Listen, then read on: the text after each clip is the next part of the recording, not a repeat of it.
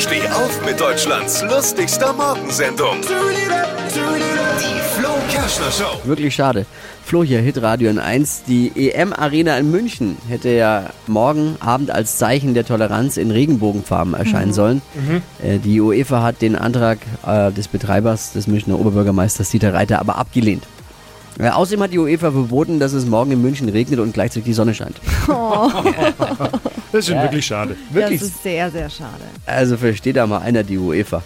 Aber die UEFA sagt, die Spielstätten sollen nur in den Farben der elf teilnehmenden Nationen erscheinen.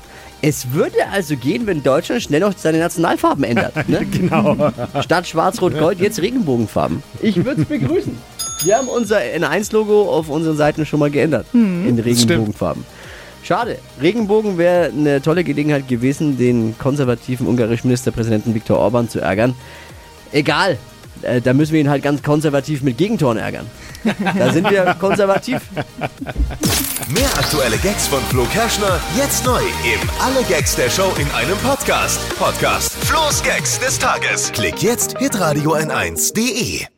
Die heutige Episode wurde präsentiert von Obst Kraus. Ihr wünscht euch leckeres, frisches Obst an eurem Arbeitsplatz? Obst Kraus liefert in Nürnberg, Fürth und Erlangen. Obst-Kraus.de